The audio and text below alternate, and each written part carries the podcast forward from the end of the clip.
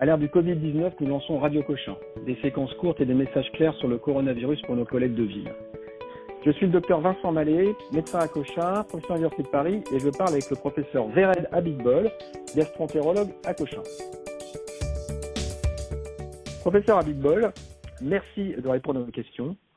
Je suis médecin généraliste à Paris dans le 13e et je suis une patiente de 36 ans avec une maladie inflammatoire chronique des intestins, une MITI, contrôlée par Stellara. Cette personne m'appelle et me dit qu'elle a de la fièvre et des douleurs musculaires. Son mari a fait un syndrome respiratoire fébrile la semaine dernière et je ne sais pas quoi faire. Que dois-je faire? Que me conseillez-vous? Oui. Alors, euh, merci beaucoup pour euh, cette question. Donc, euh, si je comprends bien, donc une patiente atteinte de Mickey, traitée par Stellara, une Mickey bien contrôlée, mais des signes infectieux chez la patiente avec un probable comptage avec un mari malade la semaine dernière. donc, on ne sait pas si le mari s'est fait tester Covid. Ça, on n'a pas cette, cette donnée. Je ne l'ai pas testé, non pas testé. De toute façon, c'est une patiente. La patiente a de la fièvre, donc on va la considérer comme infectée. Donc ma, première recommandation, c'est d'arrêter le traitement immunosuppresseur, d'arrêter la biothérapie qui est le Stellara. Euh, mon, deuxième conseil, c'est qu'elle aille se faire tester. Je lui demande de prendre contact euh, avec vous, le médecin généraliste, euh, ou bien je lui envoie une ordonnance pour faire son test Covid. Maintenant, ces tests sont faits en ville. Euh, donc c'est quand même une information euh, importante, euh, malgré la sensibilité qui n'est que de 60% pour les tests, mais si on a une notion de Covid positif, ce sera une donnée importante pour le suivi. Ce que je fais aussi... Que je comprenne, donc, je, lui, donc quoi qu'il arrive, avant le test, je lui dis vous arrêtez Stellara, c'est ça? C'est le premier message, voilà. D'accord, vous arrêtez Stellara et vous allez vous faire tester. Voilà, vous allez vous faire tester si vous pouvez. De toute mhm. façon, même si elle a un test, euh, un résultat négatif, parce qu'on sait qu'il y a 40% de, de, faux négatifs, elle arrête au moins 14 jours son, sa biothérapie.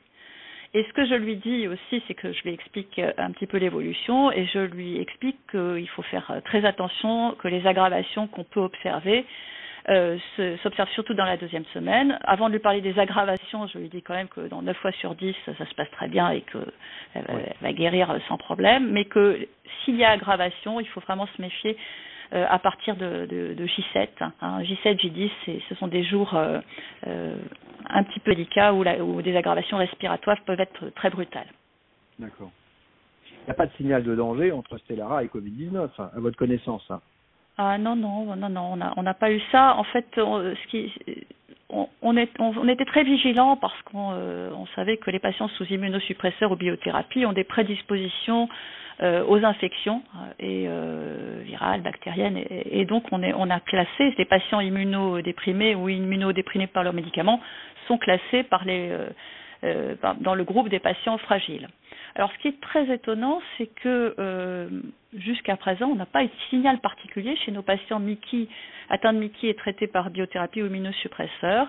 On a même l'impression que ça se passe pas trop mal, mais enfin, il faut, se méfier de nos impressions. Et en fait, on est tous encouragés à participer aux registres internationaux et à rentrer nos patients euh, Mickey traités par immunosuppresseurs et atteints de Covid pour voir sur un grand nombre de patients euh, comment se comportent ces patients vis à -vis du virus. D'accord. Très bien. Donc cette personne, elle a de la fièvre depuis deux jours, là, avec des douleurs musculaires en sang grippale. Donc là, je vais envoyer son mari se faire tester avec elle. Tous les deux, ils vont les faire Absolument. tester. Donc j'ai compris que ça pouvait s'aggraver vers J7, J10, mais bon, je la rassure parce qu'il n'y a pas de signal de danger avec le Stellara. Ça, c'est plutôt une bonne chose. Comment je la surveille? Qu'est-ce que vous me conseillez? Donc euh, moi ce que ce que j'ai fait, vous savez à la, à la PHP, euh, on a une on a une plateforme, euh, on a une plateforme pardon de, de, surveillance à domicile par euh, télésurveillance des patients atteints de d'infection euh, à Covid. Cette plateforme s'appelle Covidom, vous avez peut-être entendu parler, et tous les, tous les médecins peuvent avoir des codes pour rentrer leurs patients sur cette plateforme de surveillance. Et les patients inscrits sur cette plateforme reçoivent des coups de fil une à deux fois par jour avec des questionnaires standardisés pour suivre leur évolution et pour les conseiller en cas d'aggravation. Donc c'est vraiment très bien fait et euh, moi maintenant, mes patients suspects de, de Covid ou, ou, ou, Covid avéré, je les inscris sur Covidom. D'accord. Donc en fait, moi dans le 13e, au médecin général, j'ai accès à cette plateforme. oui, vous pouvez demander, vous pouvez tout à fait demander vos codes euh, et, euh, et on vous les envoie sous 24 heures et ensuite vous rentrez facilement vos, vos patients. D'accord, donc ça c'est un message important. Donc je peux demander mes codes et du coup je peux inscrire mes patients et c'est Covidom qui va les surveiller et déclencher l'alerte si jamais quelque chose se passe. Exactement, c'est vraiment très bien fait. Il y a plus de 40 000 patients inscrits sur Covidom maintenant. Ça c'est une très très bonne information et donc euh, effectivement cette patiente, même si on, je pense qu'elle n'est pas vraiment à risque, donc ça va être intéressant de la. Elle va être assurée pour être surveillée. Voilà, c'est des patients malades qui sont confinés. Euh, on leur dit vous êtes malade, mais vous restez à la maison. Euh, en fait, ils sont très inquiets, donc ça les rassure d'avoir cette surveillance par par questionnaire itératif quotidien. Très bien. Bah, écoutez, professeur Bilbon, merci beaucoup pour ces messages extrêmement clairs. Votre message pour cette clinique donc euh, mon message, les patients atteints de Mickey euh, bien contrôlés par leur biothérapie doivent continuer leur traitement, mais s'il y a des signes d'infection, contactez, leur médecin qui leur fera suspendre les traitements, euh, leur donnera les conseils pour gérer et surveiller leur infection Covid, notamment avec la plateforme Covidom, et puis leur gastroentérologue leur indiquera le moment de reprise de la biothérapie après guérison. Eh bien, professeur Abitbol, merci beaucoup pour ces messages extrêmement didactiques, extrêmement clairs. On n'hésitera pas à vous rappeler. On a des questions qui remontent pour pouvoir. Avec plaisir. Avec plaisir. Merci, merci.